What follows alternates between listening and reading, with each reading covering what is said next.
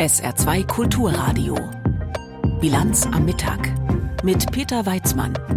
Putin und Kim. Das Treffen der beiden Präsidenten im fernen Osten Russlands ist gleich unser erstes Thema. Außerdem hören wir, was EU-Kommissionspräsidentin von der Leyen in ihrer Rede zur Lage der Union zu sagen hatte. Und wir schauen auf die Lage in Libyen nach den verheerenden Überschwemmungen. Herzlich willkommen.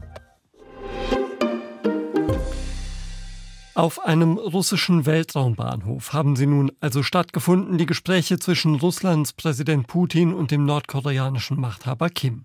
Und der Herrscher des verarmten, aber hochgerüsteten nördlichen Teils der koreanischen Halbinsel, der sparte nicht mit verbalen Blumenkränzen für seinen Gastgeber.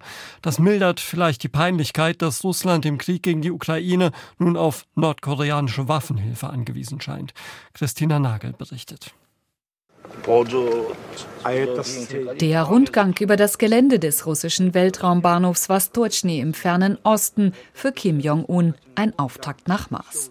Sein Fable für alles, was mit Raketen zu tun hat, ist bekannt, ebenso sein Wunsch, mit russischer Hilfe Satelliten zu bauen. Auch deswegen treffen wir uns hier. Nordkoreas Anführer hat großes Interesse an Raketentechnik. Sie versuchen sich auch im Weltraum weiterzuentwickeln. Wir werden ihm unsere neuen Objekte zeigen. So Russlands Präsident Wladimir Putin im Vorfeld.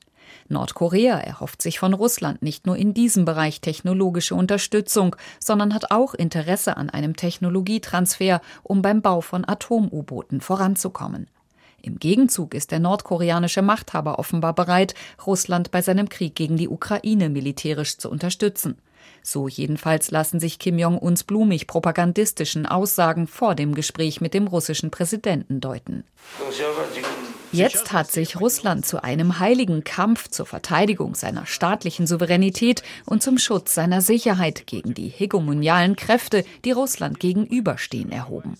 Wir haben immer alle Entscheidungen von Präsident Putin sowie die Entscheidungen der russischen Regierung unterstützt und unterstützen sie weiter. Nordkorea verfügt über große Mengen an Munition.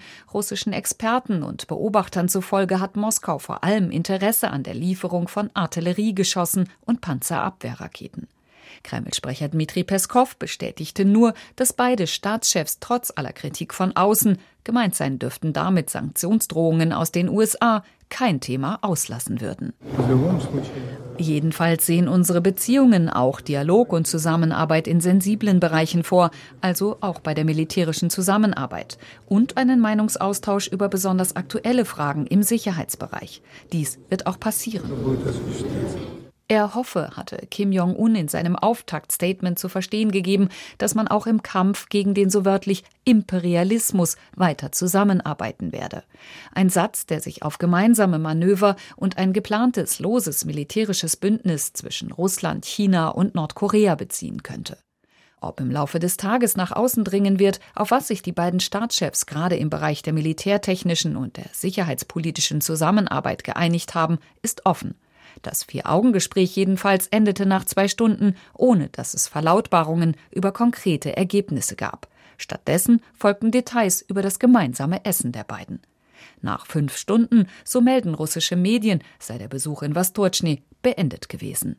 Ja, und während die Herren Putin und Kim tausende Kilometer von der Ukraine entfernt über Waffen und über den Weltraum beraten haben, ist der Beschuss der Ukraine weitergegangen. Bei einem russischen Drohnenangriff auf den Donauhafen Ismail sind ukrainischen Angaben zufolge sechs Menschen verletzt worden. Zudem seien Schäden am Hafen und an anderer ziviler Infrastruktur festgestellt worden.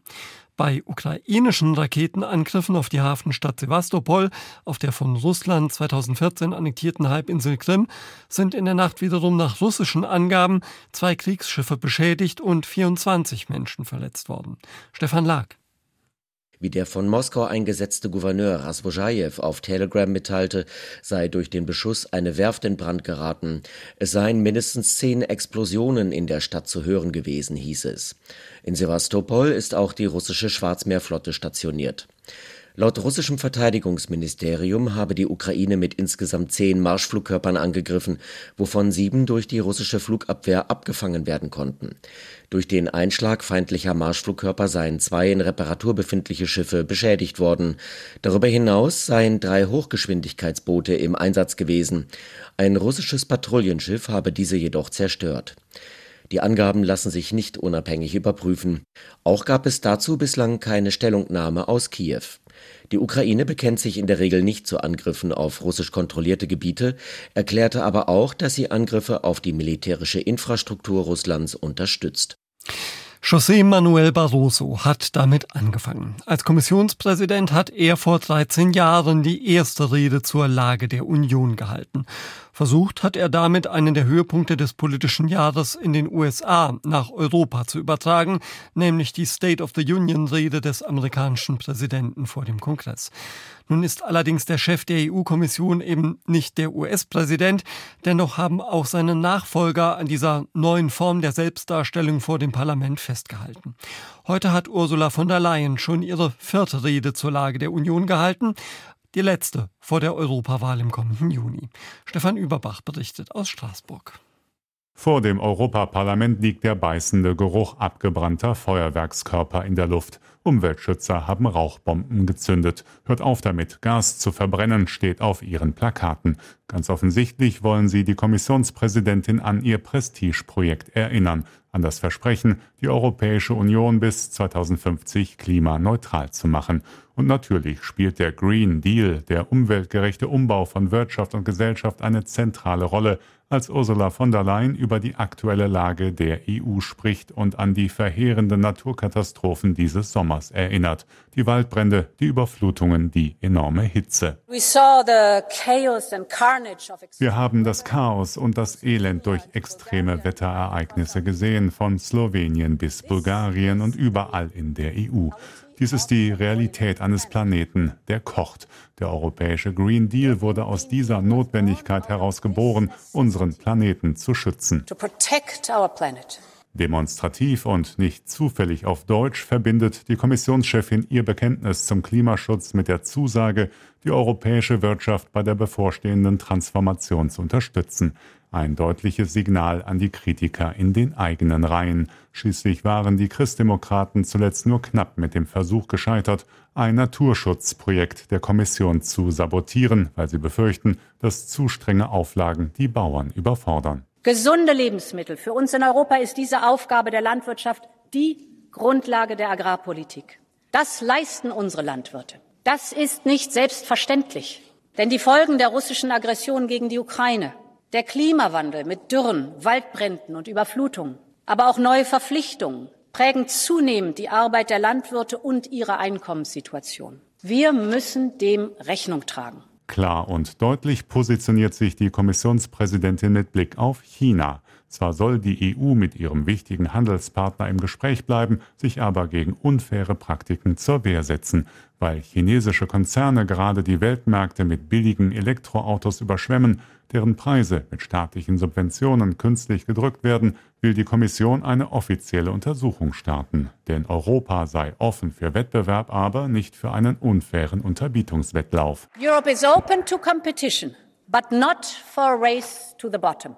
Der Ukraine verspricht Ursula von der Leyen weiter volle Unterstützung bei der Verteidigung gegen den russischen Angriffskrieg und bescheinigt dem Land große Fortschritte auf seinem Weg in die EU.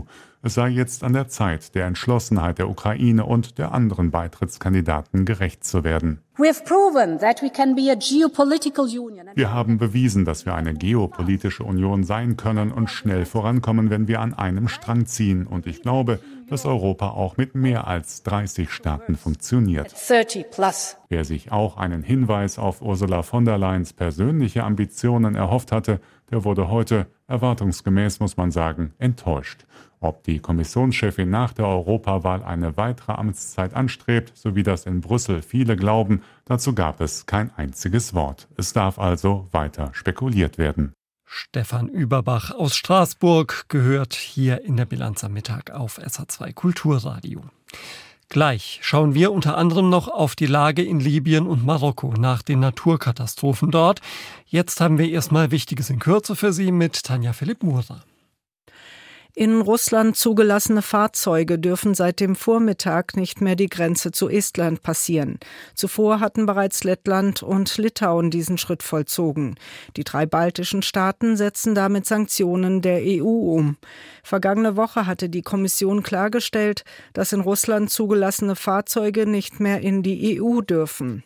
Bei Zuwiderhandlungen können die Fahrzeuge konfisziert werden. Ausnahmen gelten unter anderem für den Transitverkehr zwischen Russland und der Enklave Kaliningrad. Bei der Kindergrundsicherung gibt es offenbar immer noch offene Fragen. Die deutsche Presseagentur hat erfahren, dass das Vorhaben heute nicht wie geplant im Kabinett beschlossen werden soll. Technische Details müssten noch geklärt werden. Familienministerin Paus von den Grünen und Finanzminister Lindner von der SPD hatten sich im vergangenen Monat nach langem Streit um die Finanzierung auf einen Kompromiss geeinigt. Die Kindergrundsicherung soll 2025 in Kraft treten. Die Bundesagentur für Arbeit hält diesen Termin für nicht umsetzbar. Auch der saarländische Gesundheitsminister Jung fordert Nachbesserungen. Er kritisiert, dass die Antragstellung zu komplex sei. Das Saarland und der weltweit größte Chiphersteller Intel gehen eine Forschungskooperation ein. Für die kommenden beiden Jahre stehen dafür rund 3,7 Millionen Euro zur Verfügung. Die Mittel dazu sollen zur Hälfte von Land und Intel kommen. Damit sollen mehrere Forschungsprogramme gefördert werden, auf die sich Forschende und Institute bewerben können. Das erste geplante Programm soll Forschungsvorhaben im Bereich visueller Inhalte fördern, also Fotos, Videos oder Videotelefonie. Telefonie. Wissenschaftsminister von Weizsäcker sprach von einem großen Erfolg für das Saarland. Damit gingen Spitzenforschung in der Informatik und industrielle Anwendung Hand in Hand. Das von Archäologen nachgebaute römische Handelsschiff ist von Trier in Richtung Dillingen unterwegs. Nach der Fahrt über Mosel und Saar wird es im Dillinger Hafen mit einem Kran aus dem Wasser gehoben und auf einen Tieflader gesetzt. Der LKW bringt das Schiff nach Frankreich in die Nähe von Cannes. Dort soll das Segelschiff am 22. September ankommen. Bis Ende Oktober wird es in der Bucht von Cannes getestet. Die Forscher wollen herausfinden, wie sich das 16 Meter lange Schiff Schiff bei Wellengang und starker Strömung verhält. Schauen wir auf die Naturkatastrophen, die Nordafrika in den vergangenen Tagen heimgesucht haben. In Libyen werden mittlerweile mehr als 5300 Tote erwartet und noch mehr als 10.000 Menschen vermisst. Das sagen libysche Behörden nach dem schlimmen Hochwasser, das ja etwa weite Teile der Stadt Dana einfach weggespült hat. Zehntausende Überlebende sind nun obdachlos. Und das alles in einem Land, das seit Jahren vom Bürgerkrieg ausgezehrt wird. Stella Männer zur aktuellen Lage. Vor dem Krankenhaus der Stadt Dana liegen Leichen. Viele von ihnen in weißen Säcken, einige mit Decken bedeckt. Bilder der Nachrichtenagentur Reuters zeigen, wie Menschen die Reihen entlang gehen. Sie öffnen Säcke in der Hoffnung, die Leichen identifizieren zu können. Auch Mustafa Salem ist auf der Suche nach Familienmitgliedern. Wir haben geschlafen und waren nicht vorbereitet, als der Damm brach. Mein Haus steht im Tal, meine gesamte Familie wohnt dort in Häusern nebeneinander. Wir haben 30 Angehörige verloren, 30 Menschen aus meiner Familie. Bislang haben wir noch niemanden gefunden. Erzählt der dunkelhaarige Mann der Nachrichtenagentur Reuters. Während er spricht, laufen hinter ihm Helfer entlang. Viele tragen Mundschutz, einige ziehen sich Schutzkleidung an. Noch immer herrscht hier in Dana der Ausnahmezustand. Kaum eine andere Gegend in Libyen wurde so schwer von dem Unwetter getroffen, das am Sonntag über das Land zog. Durch die Wassermassen brachen zwei Dämme, das Stauwasser entwickelte sich zu einer Flut, die durch die Hafenstadt rauschte und tausende Menschen mit sich ins Mittelmeer riss. Rettungskräfte geben an, bislang mehrere tausend Leichen geborgen zu haben. Viele von ihnen seien in Massengräbern bestattet worden, teilte der Gesundheitsminister der Regierung im Osten mit. Unterstützung bekommen die Kräfte vor Ort von internationalen Rettungsorganisationen. Bereits gestern waren Teams aus Katar, der Türkei und anderen Ländern eingetroffen, nun haben auch die Vereinten Nationen schnelle Hilfe für Libyen versprochen. Ein UN-Sprecher erklärte gegenüber der Presse, das Team der Vereinten Nationen ist vor Ort eingetroffen. Darüber hinaus mobilisieren wir weitere Ressourcen und Notfallteams, um die betroffenen Menschen zu unterstützen. Wir arbeiten mit lokalen, nationalen und internationalen Partnern zusammen, um den Menschen in den betroffenen Gebieten die dringend benötigte humanitäre Hilfe zukommen zu lassen. Insgesamt 10 Millionen US-Dollar wollen die Vereinten Nationen bereitstellen. Das erklärte der Notfallkoordinator Martin Griffiths über den Kurznachrichtendienst X. Geld, das nun auch im Bürgerkriegsland ankommen muss. Und von Libyen schauen wir weiter nach Westen, nach Marokko. Den jüngsten Zahlen zufolge sind dort durch das Erdbeben Ende letzter Woche mehr als 2900 Menschen ums Leben gekommen, mehr als 5500 wurden verletzt. Stefan Ehlert hat ein Feldlazarett des marokkanischen Militärs in Asni, 50 Kilometer südlich von Marrakesch, besucht. In nur 24 Stunden seit der Öffnung seien dort schon rund 1000 Patienten versorgt worden, sagt der Leiter der Einrichtung, der Anästhesieprofessor Youssef Kamus. Das Ziel dieses Krankenhauses ist es, den Katastrophenopfern zu helfen und ein Maximum an Patienten zu behandeln und nur die nach Marrakesch zu schicken, die eine aufwendige Untersuchung brauchen, einen Scanner etwa oder eine komplizierte Behandlung, die wir hier nicht machen können. 26 Ärzte, 80 Zelte, das Lazarett von Asni verfügt sogar über ein Röntgengerät, ein klimatisiertes Operationszelt und ein Sonargerät zur Untersuchung der Schwangeren. Um die werdenden Mütter kümmert sich der Gynäkologe Oberst Khalid Gelsim. Er hat auch schon in marokkanischen Militärlazaretten in Syrien, in Zentralafrika und im Kosovo gearbeitet. Jetzt ist er in der eigenen Heimat im Einsatz. Gestern habe ich eine schwangere Frau behandelt. Zwei ihrer Kinder sind umgekommen. Jetzt achtet sie besonders darauf, wie es dem Baby in ihrem Bauch geht Elle garde celui qui a dans le ventre. Schock und Verletzungen seien ein Risiko für die Schwangerschaft, warnt Frauenarzt Gelsim. Ihm gehe es auch darum, dass die Frauen die Hoffnung auf die Zukunft nicht verlören. Nach der Behandlung erwartet sie aber oft nur ein hartes Leben unter Planen am Straßenrand. Wir brauchen vor allem Zelte und Kleidung, sagt die 50-jährige Fatima Lebleu aus dem acht Kilometer entfernten Dorf Mula Ibrahim. Dort stünde kein einziges Haus mehr. Fatima Lebleu hat beim Erdbeben zwei Neffen im Alter von 5 und 15 Jahren verloren. Die Zeltklinik des Militärs habe sie aufgesucht, weil ihre Mutter sehr krank sei und Medikamente brauche. Barel Ayasui kam in die Klinik, weil seine Mutter und ein überlebender Sohn beim Erdbeben verletzt wurden. Beide überlebten, aber der Sohn mache ihm Sorgen. Er spricht nicht mehr, er isst nichts mehr. Er ist mit meiner Mutter aus dem zweiten Stock gefallen und jetzt ist er sehr durcheinander. Um den 21-Jährigen kümmern sich jetzt Psychologen im Lazarett, doch auch der Vater wirkt, als sei er nicht ganz bei sich. Dass sein jüngster Sohn beim Erdbeben starb, erwähnt der Bergführer nur am Rande. Es könne jedenfalls viele Monate dauern, bis die Zeltklinik des Militärs wieder abgebaut werde, sagt einer der außergewöhnlich gesprächigen Offiziere dort. Kameraleute können sich ungewohnt frei bewegen, Interviews sind kein Problem. Sehr deutlich wird, dass das Lazarett in den Bergen auch die Botschaft vermitteln soll, dass die Regierung die Hinterbliebenen der Erdbebenkatastrophe nicht im Stich lässt. Möglicherweise reagiert die Regierung damit auch auf Kritik daran, dass das Land Hilfsangebote aus dem Ausland zunächst vielfach abgelehnt hatte. Selbst König Mohammed VI. wird in diesen Tagen im Feldlazarett von Asni erwartet. Gestern ließ er ein Video davon verbreiten, wie er in Marrakesch eine Blutspende abgab. Stefan Ehlert hat über die Lage in Marokko berichtet nach dem schweren Erdbeben. Es tobt nach wie vor ein Machtkampf bei den US-Republikanern im Kongress. Der sogenannte Freedom Caucus, eine national-libertäre Gruppe von Abgeordneten, hat den Mehrheitsführer im Repräsentantenhaus McCarthy fest im Griff. Im Streit um die anstehenden Haushaltsbeschlüsse haben sie ihm mit Blockade gedroht, wenn er nicht ein Amtsenthebungsverfahren gegen Präsident Joe Biden anstrengt. Davon sind zwar auch gemäßigtere Republikaner nicht begeistert, aber dennoch hat McCarthy gestern Abend den ersten Schritt gemacht.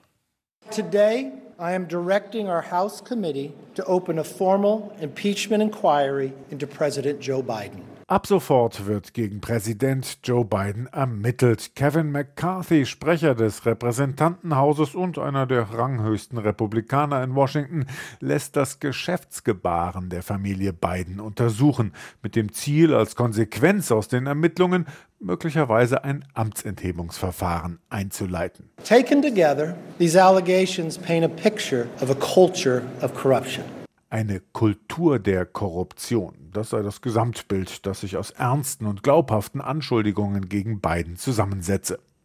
Konkret geht es um die Geschäftsbeziehungen von Bidens Sohn Hunter nach China und in die Ukraine. Um die Frage, inwiefern Biden Junior vom klangvollen Namen seines Vaters profitiert hat und Biden Senior sein Amt als Vizepräsident unter Barack Obama dazu missbrauchte, seinem Sohn oder sogar der gesamten Familie geschäftliche Vorteile zu verschaffen. Alles Unsinn, kontert Bidens Parteifreund Jamie Raskin, der einst das zweite Impeachment-Verfahren gegen Trump geleitet hatte. There's no evidence of any crime at all by Joe Biden and so all of this is clearly being driven by Donald Trump who wants to Es gäbe keinerlei Beweise dafür, dass Biden ein Verbrechen begangen habe, so der demokratische Abgeordnete. Es handele sich um den durchsichtigen Versuch von Donald Trump, seinen politischen Erzfeind moralisch auf eine Stufe zu holen. Auch der republikanische Abgeordnete Ken Buck beschreibt Trump als Strippenzieher im Hintergrund. President Trump has made it known through his social media account that he wants to see President Biden impeached. Trump habe nicht zuletzt über Social Media auf ein Impeachment von Biden gedrängt, was die republikanische Basis in Wallung versetzt hat. In the Republican base there is a real desire to see this move forward. Dabei glaubt die Partei die öffentliche Meinung auf ihrer Seite. In einer CNN-Umfrage zeigten sich 61 Prozent der Befragten, also rund zwei Drittel, überzeugt davon, dass Biden Senior während seiner Amtszeit als Vizepräsident auf die eine oder andere Weise in die Geschäfte seines Sohnes mit der Ukraine und China verwickelt war.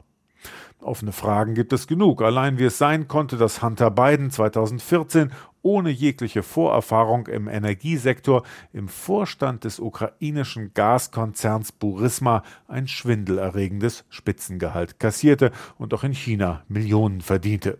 Sogar Demokraten wie dem Abgeordneten Dick Durbin ist unwohl dabei. If it looks like a, a son or a daughter is capitalizing on the public achievement of their parents, yes, that does raise some questions in my mind. Wenn der Eindruck entsteht, dass Kinder von öffentlichen Ämtern ihrer Eltern finanziell profitieren, dann wirft das durchaus Fragen auf, räumt Durban ein. Noch ist es wohl so, dass Sprecher McCarthy nicht genügend Stimmen aus der eigenen Partei hat, um jetzt schon die nötige Mehrheit für ein Amtsenthebungsverfahren zu erzielen. Die Beweise sollen zunächst von drei Parlamentsausschüssen mit erweiterten Befugnissen zusammengetragen werden. Und der Fraktionschef der Demokraten im Senat, Chuck Schumer, zitierte unfreiwillig Donald Trump, als er die Ermittlungen gegen Biden ausgerechnet mit Trumps Lieblingslabel Witch Hunt Hexenjagd zu diskreditieren versuchte. The American people want us to do something that will make their lives better, not go off on these chases and uh, witch hunts. Sebastian Hesse hat aus Washington berichtet. Rudi war wieder da und die Fußballfans auch. Bis zu 10,3 Millionen Menschen haben gestern Abend in der ARD das Länderspiel der DFB-Auswahl gegen Frankreich verfolgt. Auf fast jedem zweiten eingeschalteten Fernseher war das Comeback von Rudi Völler als Teamchef auf der Deutschlandbank zu sehen. Und zu sehen bekamen die Fans einen stattlichen Auftritt des noch am Samstag vom Komplettausfall heimgesuchten deutschen Teams. 2 zu 1 gegen Frankreich hieß es am Ende und mancher wünschte sich, dass die Trainerfrage damit eigentlich geklärt ist. Nur das Subjekt der Begierde nicht. Rudi Völler war erschöpft. Aber eines wollte er nach dem ebenso überraschenden wie überzeugenden Erfolg gegen Frankreich nochmal klarstellen. Jeder Versuch, ihn zum Weitermachen auf der Trainerbank breitschlagen zu wollen, ist zwecklos. Ja, ja, also es ändert ja auch nichts das Ergebnis. Also für mich ganz klar und das war sehr anstrengend, ich bin ehrlich. Es waren anstrengende, freihändige Tage für den 63-Jährigen, die nur ein Ziel kannten, irgendwie den sportlichen Absturz zu stoppen. Das Gesamtpaket mit Urlaubung von Hansi Flick, mit dem ich auch noch kurz zum Spiel Kontakt hatte, hat auch jetzt nach dem Spiel mir noch gratuliert. Das Gesamtpaket ist natürlich sehr, sehr anstrengend gewesen, weil klar, am Ende muss ich es dann noch machen. Viele Namen geisterten durch das Dortmunder Stadion.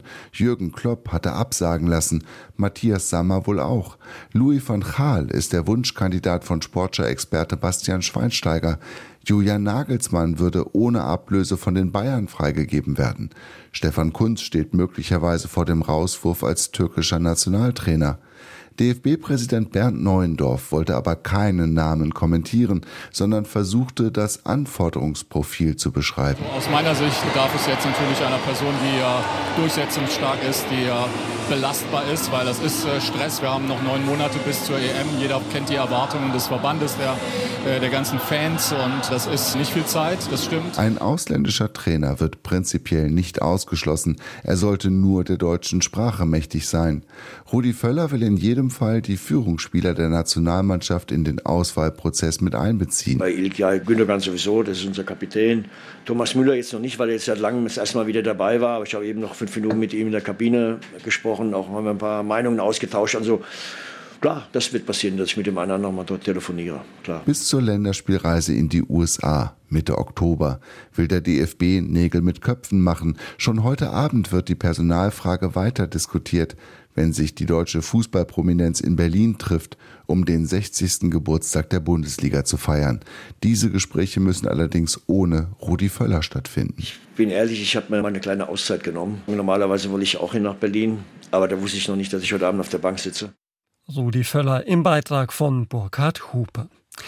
Fehlt uns noch der Blick auf das Wetter im Saarland. Heute Nachmittag bringt uns das Wetter einen Wechsel aus Sonne- und Quellwolken. Einzelne meist schwache Schauer können noch dabei sein bei Höchstwerten von 20 bis 24 Grad. In der Nacht wechselnd bewölkt und meist trocken, die Luft kühlt sich ab auf 14 bis 10 Grad. Morgen am Donnerstag nach Auflösung einiger Nebelfelder eine oft freundliche und trockene Mischung aus Sonne und Wolken, Höchstwerte morgen 20 bis 24 Grad und am Freitag ebenfalls ein trockener Wechsel aus Sonne und Wolken, Höchstwerte 22 bis 26 Grad. Das war sie, die Bilanz am Mittag mit Peter Weizmann. Zum Nachhören auch heute als Podcast. Den finden Sie unter anderem auf sr2.de. Ich wünsche Ihnen jetzt viel Spaß. Tschüss. SR2 Kulturradio. Auslandspresseschau. Russlands Präsident Putin hat den nordkoreanischen Machthaber Kim Jong-un auf dem russischen Weltraumbahnhof Vostochny getroffen. Die Neue Zürcher Zeitung sieht den Besuch als einen Abstieg für den russischen Staatschef. Nachdem in diesem Sommer die großen Gipfelkonferenzen der BRICS-Staaten in Südafrika und der G20 in Indien ohne seine Anwesenheit stattgefunden haben, muss er nun ein eigenes, viel schlichteres Gipfeltreffen inszenieren. Wählerisch kann er dabei nicht sein. Mit dem nordkoreanischen Staatschef Kim Jong-un hofiert er einen der übelsten Diktatoren. Anders als 2019 bei Kims erstem Besuch steckt Putin in der Rolle des Bittstellers. Er hofft offensichtlich, dass Nordkorea ihm mit Munitionslieferungen für den Ukraine-Krieg aus der Patsche hilft. Die britische Zeitung The Telegraph schreibt, da Nordkorea bereits ein Paria-Staat ist, der Sanktionen unterliegt und nicht in der Lage ist, seine eigene Bevölkerung zu ernähren, kann der Westen nur wenig tun, um eine weitere wirtschaftliche Bestrafung für die Unterstützung der russischen Kriegsanstrengungen zu verhängen. Aber wir müssen uns vor dem hüten, was Kim auch immer als Gegenleistung für die Hilfe fordern mag. Dazu zählt der Zugang zu russischem Know-how über ballistische Raketen zur Unterstützung des nordkoreanischen Atomwaffenprogramms. Zu einem anderen Thema. Der Osten Libyens ist von verheerenden Überschwemmungen heimgesucht worden. Der Standard aus Österreich fragt, ob islamistische Kräfte von der Katastrophe profitieren könnten. Das Zentrum der Überschwemmungen ist Derna im Osten, das als eine der Hauptstädte des internationalen Dschihadismus bekannt wurde, was wiederum zum Aufstieg des ostlibyschen Kriegsherrn Haftar beigetragen hat. Ob Bevölkerungen, die bereits am Limit sind, apathisch oder mit Wut auf Katastrophen reagieren, hängt auch davon ab, ob jemand Alternativen anbietet, die bei den verzweifelten Menschen verfangen, zu Recht oder zu Unrecht.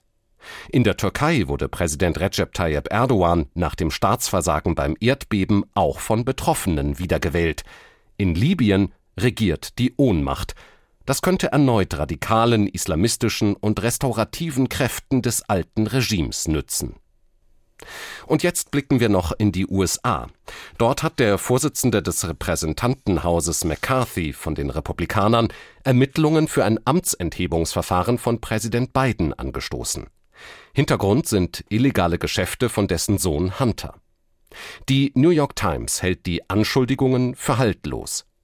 Es steht außer Zweifel, dass Bidens Familienangehörige enorm von seiner politischen Karriere profitiert haben. Aber bisher fehlt der Beweis, dass der Präsident irgendwie in die Geschäfte seines Sohnes verwickelt war oder dass er Gesetze gebrochen hat. Die ersten Untersuchungen der Republikaner haben keine Hinweise auf kriminelles Verhalten des Präsidenten zutage gefördert. Es hat schon eine gewisse Ironie, dass McCarthy jetzt, Monate später, ein Amtsenthebungsverfahren ins Spiel bringt. Das waren die internationalen Pressestimmen, zusammengestellt von Klaas Christoffersen.